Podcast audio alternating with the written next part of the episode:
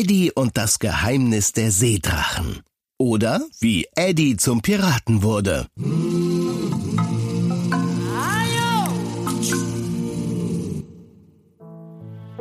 Eddie Erdmännchen hatte Ottermädchen Elin wohlbehalten zu ihrer Familie zurückgebracht und war so zum Helden in der Ottersiedlung geworden. Er blieb noch eine Weile an dem Fjord in Norwegen. Es gab viel zu entdecken und die Otter brachten ihm sogar das Schwimmen bei. Eigentlich haben Erdmännchen dafür nicht mehr Talent als Otter fürs Erdlöcherbuddeln, aber für Eddie reichte es, um mit Elin und ihren Freunden im Wasser zu toben. Manchmal saß er aber auch einfach nur am Fjord und genoss die Aussicht. Na, Eddie, träumst du wieder? Hallo, Großvater Oluf. Elins Großvater, ein weiser alter Otter mit grauem Fell und langem Schnurrbart, hatte sich zu ihm gesellt.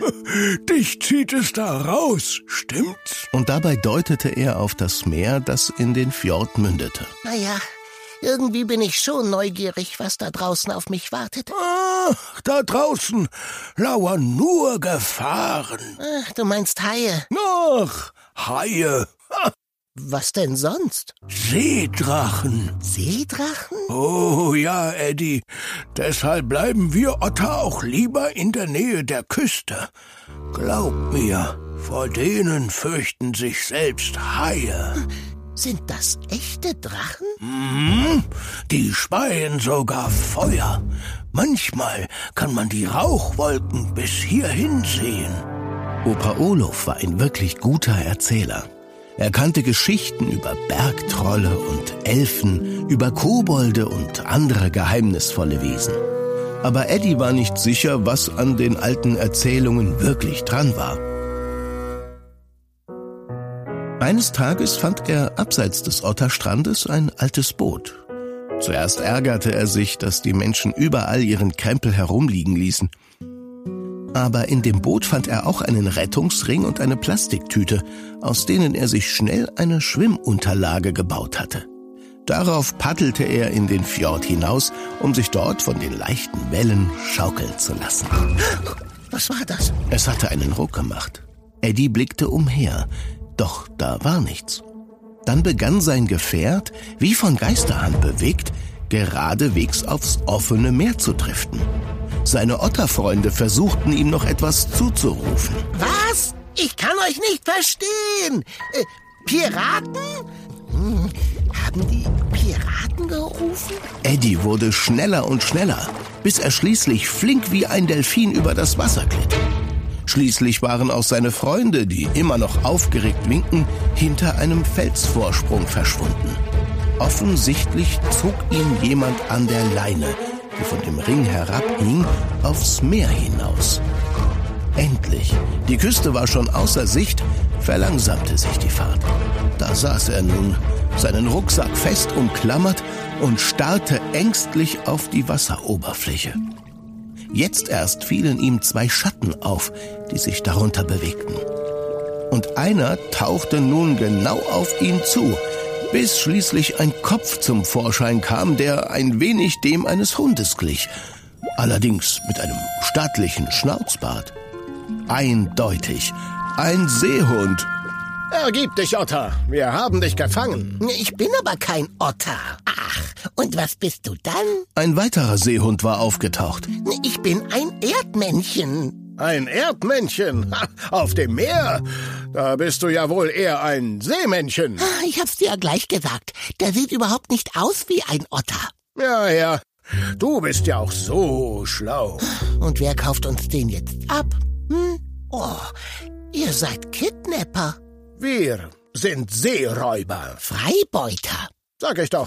Nein, du sagtest Seeräuber. Freiräuber, Seebeuter. Ist doch egal. Ist es nicht? Äh, wie wäre es denn mit hm? Piraten? Piraten? Oh, Piraten! Super Idee! Danke! Hallo? Ein echter Freibeuter bedankt sich nicht. Ach ja? Als Eddie den beiden drolligen Kerlen so lauschte, verflog seine Angst schnell. Da hatte er es schon mit furchteinflößenderen Gestalten zu tun gehabt. Ähm, Entschuldigung, wenn ich euch unterbreche. Was habt ihr denn jetzt vor? Wir bringen dich zum Hauptquartier und dann verlangen wir eine Menge Fisch für dich. Als Lösegeld. Also, eigentlich löse Fisch. Wie wär's denn mal mit selber fischen? Hm? Hast du hier vielleicht irgendwo Fisch gesehen? Äh, nee. Siehst du? Der ist nämlich futsch. Futsch, der flutschige Fisch. Das waren die Seedrachen. Seedrachen? Oh ja, fette, fischfressende Fieslinge.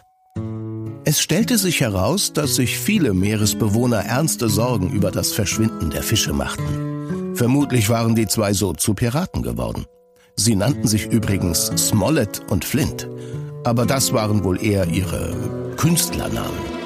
Während sie Eddie zu ihrem Hauptquartier schoben, erzählten sie ihm von ihren Beutezügen und gaben sich dabei alle Mühe, wie verwegene Gesetzlose zu wirken.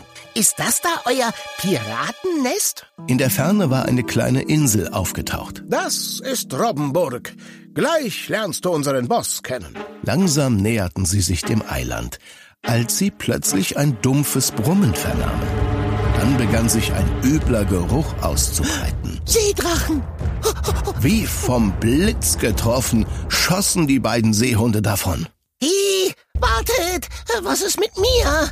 Da saß Eddie nun, allein auf seinem Rettungsring, mitten im Meer, und ihm wurde ganz mulmig. Da tauchte am Horizont eine riesige Rauchwolke auf. Wenn es so qualmt und stinkt und so einen Lärm macht, dann können es ja wohl nur Menschen sein. Eddie hatte recht. Das Seeungeheuer, vor dem sich alle so fürchteten, war in Wahrheit ein gigantischer Fischtrawler. Er schob eine riesige Bugwelle vor sich her und darin flüchtende Fische, Delfine und Robben. Eddie erkannte Menschen an Bord. Sie waren damit beschäftigt, Netze, riesige Netze ins Wasser zu lassen. So ein Schiff hatte er schon mal im Hafen von Neapel gesehen. Und langsam wurde ihm klar, Oh, natürlich. Die fischen hier alles leer. der Fischtrawler zog in der Ferne vorbei, ohne Eddie zu bemerken. Als seine Entführer schließlich zurückkamen, fanden sie ihn entspannt auf seinem Ring sitzend. Er wusste jetzt, dass es für all das eine Erklärung gab. Aber er schwieg erst einmal und schaute die beiden Piraten mit einem leicht überheblichen Blick an. Was ist?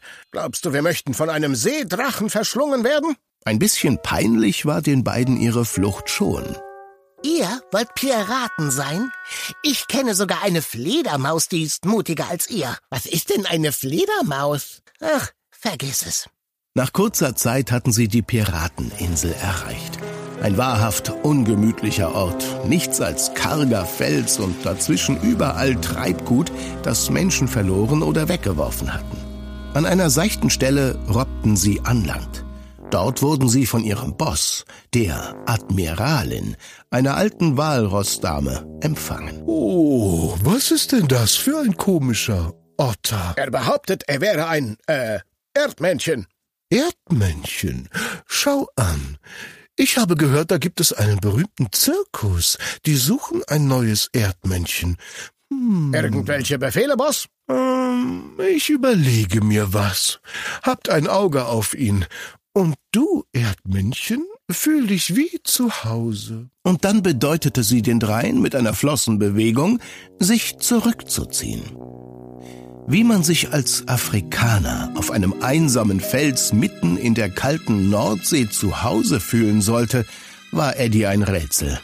Aber er versuchte das Beste daraus zu machen und sah sich erst einmal zwischen dem ganzen Krempel um, den die Wellen so angespült hatten.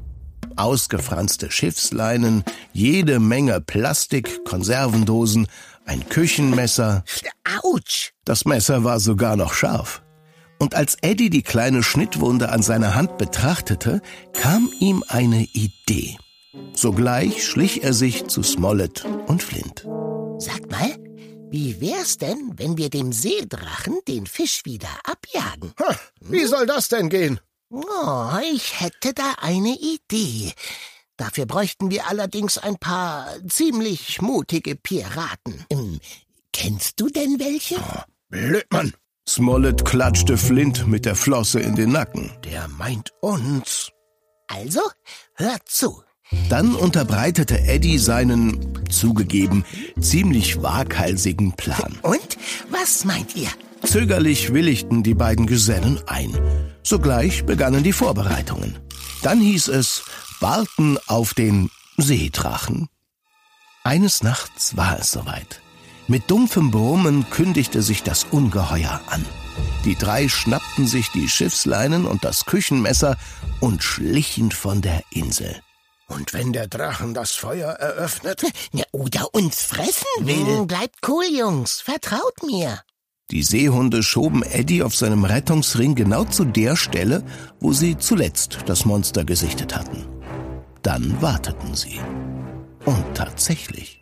Der Fischtrawler kam auf der gleichen Route vorbei wie einige Tage zuvor und zog ein riesiges, prall gefülltes Netz. Die drei bewegten sich unbemerkt auf das Schiff zu.